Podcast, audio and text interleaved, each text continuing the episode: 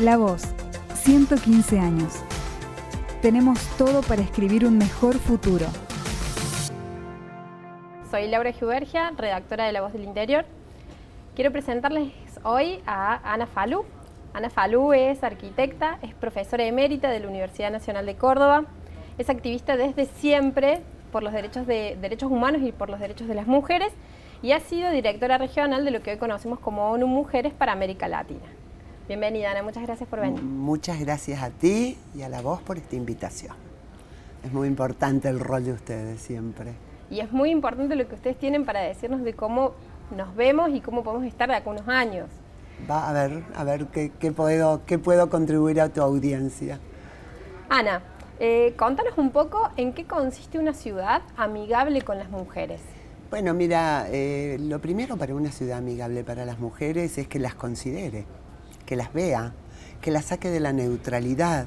Las políticas en general y la acción sobre el territorio se hace de manera neutra, pensando en familias, en hogares y sobre todo pensada en clave masculina, ¿no? de un hombre joven, productivo, eh, que trabaja. Proveedor. Y, y proveedor, claro, y no pensada en clave de la diversidad de sujetos que componen a una sociedad en las ciudades de hoy, ¿no?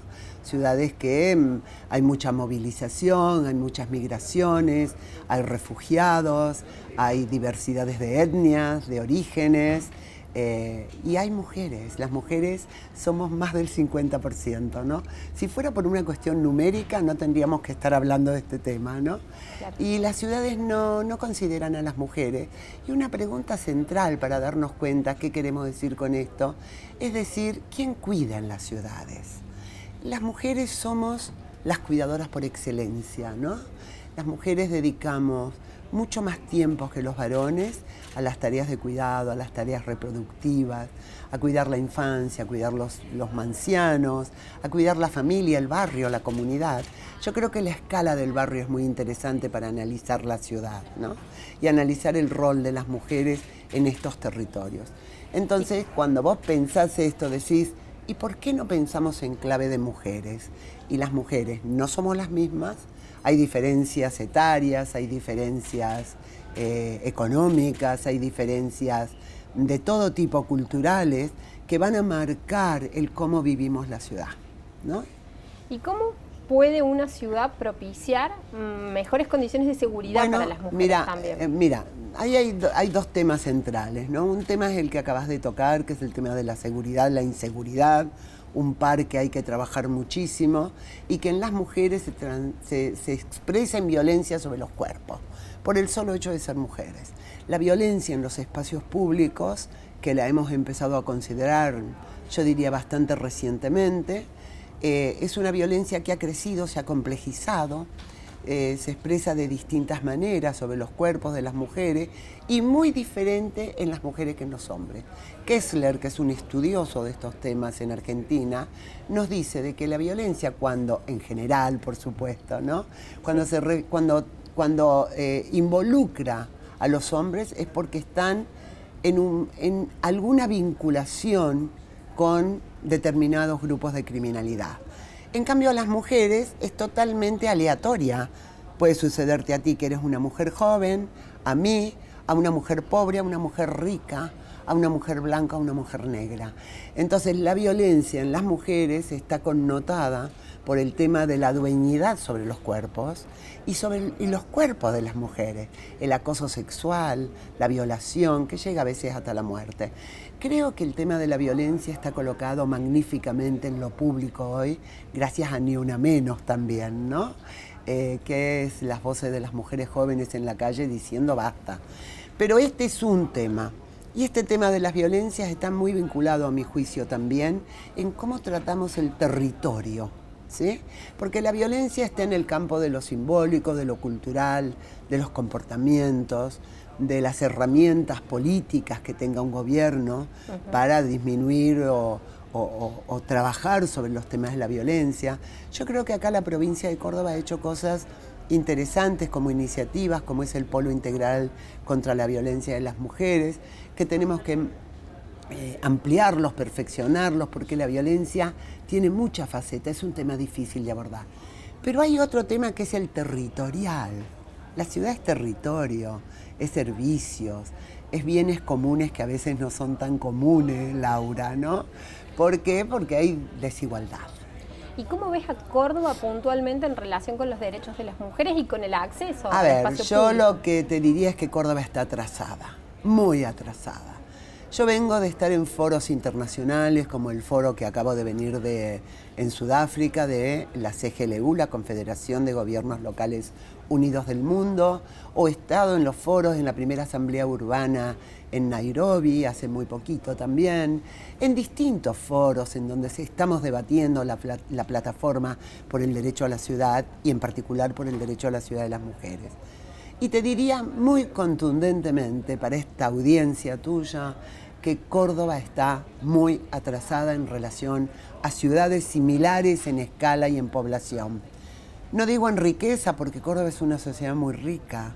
Hay acá riqueza genuina que podríamos aplicar de otras maneras a nuestros territorios. Te voy a dar un ejemplo muy concreto. Montevideo. Montevideo es una ciudad que tiene aproximadamente los mismos habitantes que Córdoba. O Rosario, que tiene los mismos, los mismos están peleando siempre el segundo Sí. lugar en el país, ¿no? Córdoba no tiene un mecanismo para monitorear las políticas a favor de las mujeres o de la igualdad. Y no digo solo de las mujeres, Laura, porque no estamos en un mundo binario, ¿no? De hombres y mujeres. Hay un mundo mucho más complejo, ¿no? De otras identidades sexuales, de otras identidades. Pero necesitamos un mecanismo, una oficina de la mujer, una secretaría de la mujer. Hemos trabajado en propuestas acerca de esto. Yo espero que la nueva gestión tome en parte alguna de estas cosas, ¿no? Y por ejemplo, te digo, un ejemplito, si me permitís. Yo digo, Córdoba tiene algo muy, muy, muy positivo en su planificación territorial, que es lo que hizo el gobierno de Martí con los CPC. ¿Por qué no tiene cada CPC de la ciudad de Córdoba una oficina para la denuncia de los problemas de violencia? ¿Por qué no tiene cada CPC de la ciudad de Córdoba un lugar de cuidado infantil? ¿Quién cuida en la ciudad de Córdoba? Cuidamos las mujeres. Las mujeres cuidamos a los niños, usamos mucho más tiempo que los hombres, nos levantamos antes y nos acostamos última. Entonces, la planificación urbana, la distancia, el tiempo, los recorridos, el transporte, todo tiene que ver con la calidad de vida cotidiana. Bien, y muy cortito, pensando en el futuro, ¿cómo te imaginas que va a estar, que va a estar Córdoba dentro de 10 años? Bueno, yo quiero ser optimista, ¿sí? Porque si no, ¿qué dejamos a los nietos? Yo ya tengo nietos, ¿no? A los hijos de mis nietos. Entonces yo espero que Córdoba en 10 años sea, una, primero que todo, una sociedad más igualitaria. Si algo es un desafío de nuestras ciudades es la desigualdad. Desigualdades obscenas, ¿sí? Desde la zona del intercountries a las zonas de los asentamientos informales en la ciudad de Córdoba, hay una distancia enorme sobre la cual tenemos que trabajar. Si no hacemos un tejido, un surcido invisible que vincule, que cohesione de nuevo socialmente a la sociedad, es muy difícil trabajar en ningún otro aspecto. Entonces, primero, que sea una sociedad que tenga menos brechas de desigualdad, que estemos más cerca los ricos y los pobres, que además los territorios que se privilegie para trabajar y mejorar sus condiciones sean esos territorios más olvidados, esos territorios en donde vive la población que tiene más dificultades en su vida cotidiana. Una Córdoba que tenga más lugar de cuidado infantil público, con amplitud, de horaria, espacios públicos cuidados, seguros, vitales, un transporte público seguro, que tenga lugar para que una señora suba con su coche de bebé, para que un viejito pueda subir con su bastón o con su trípode, para que lleven los bultos, para que entre a los barrios que están más olvidados en, nuestra ciudad. Entonces, más igualdad, una ciudad con un urbanismo más feminista, feminista en el sentido de esta mirada integradora, que ponga la desigualdad en el centro, los sujetos omitidos en el centro, no solo las mujeres, ¿no? La juventud, los niños, como dice Tonucci, que los niños vuelvan a usar la calle. Yo me imagino una Córdoba dentro de 10 años donde los niños juegan en la calle, donde tenemos menos transporte privado, menos autos recalentando el ambiente y más, transporte público y más espacio público. Muchísimas gracias, Ana. Gracias a vos, placer Laura. escucharte. Un gusto, muchas gracias. Y gracias a tu audiencia. Seguí escuchando las entrevistas del ciclo La Voz 115 en Spotify, Apple Podcast, Google Podcast o en lavoz.com.ar.